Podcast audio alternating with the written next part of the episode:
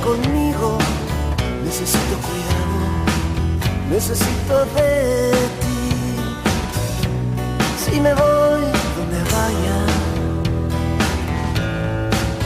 yo te llevo conmigo. No me dejes ir solo, necesito de ti. Pues sí, con la actuación de Caifanes concluyó la Fiesta del Espíritu, concluyó la edición número 50 del Festival Internacional Cervantino, pero también lo hizo con condolencias por la tragedia en Corea del Sur, ocasionada por una multitudinaria estampida que provocó más de 150 fallecimientos. El país invitado de honor se despidió de la edición número 50 del Festival Internacional Cervantino y en una conferencia de prensa donde no se dio a conocer a los próximos invitados de honor al festival el próximo 2023 pero no me dejes nunca,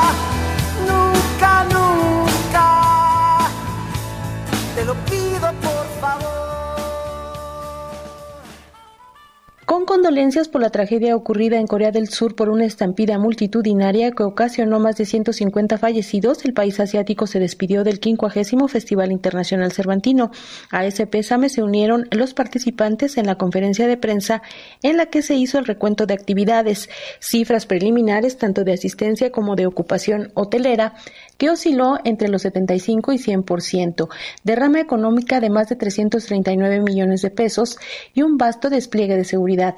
De acuerdo con Gu Pi-jun, director del Centro Cultural Coreano en México, dejan una vara muy alta para el siguiente invitado que no fue anunciado por distintas razones. Algunas de ellas las precisa la directora del Festival Internacional Cervantino, Mariana Aymerich. Esta mañana no habrá anuncio de invitados de honor, solo haremos una nueva cita con ustedes. Nos vemos del 11 al 29 de octubre del 2023. Tiene que ver muchas cosas, tienen que eh, tiene que ver pues revisión con las propuestas que han llegado. ahora sí, como decían hace rato, la vara tan alta que está dejando Ciudad de México y Corea, pues es un dato importante para los que han alzado la mano para el año que entra.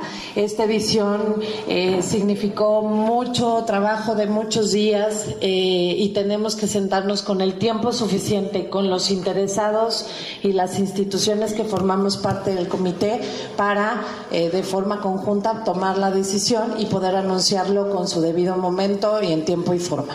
Asistieron a esta conferencia la directora del Instituto Estatal de la Cultura de Guanajuato, Adriana Camarena, y Ángel Ancona, director del Sistema de Teatros de la Ciudad de México. Día 19 de una fiesta que en su penúltima noche vivió la emoción del concierto del director venezolano Gustavo Dudamel al frente de la Filarmónica de Los Ángeles, junto con la violinista de 20 años María Dueñas, que estrenó Altar de Cuerda, concierto para violín y orquesta aclamada regresó agradecimientos en tres ocasiones y deleitó así con una última pieza al público del Teatro Juárez.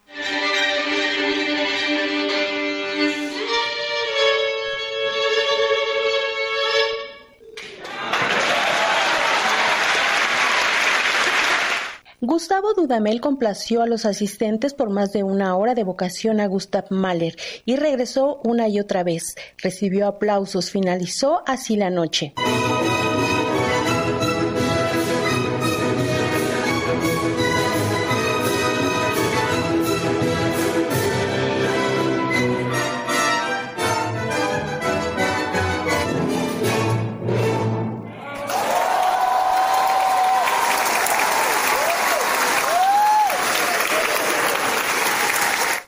La travesía del Festival Internacional Cervantino con un concierto de clausura en la Lóndiga de Granaditas con Caifanes, grupo de rock mexicano, que ha restringido la cobertura a medios. Accedieron solo a cinco primeras canciones de foto y video. Todo con previo registro. Para Radio Educación, Alejandra Leal Miranda.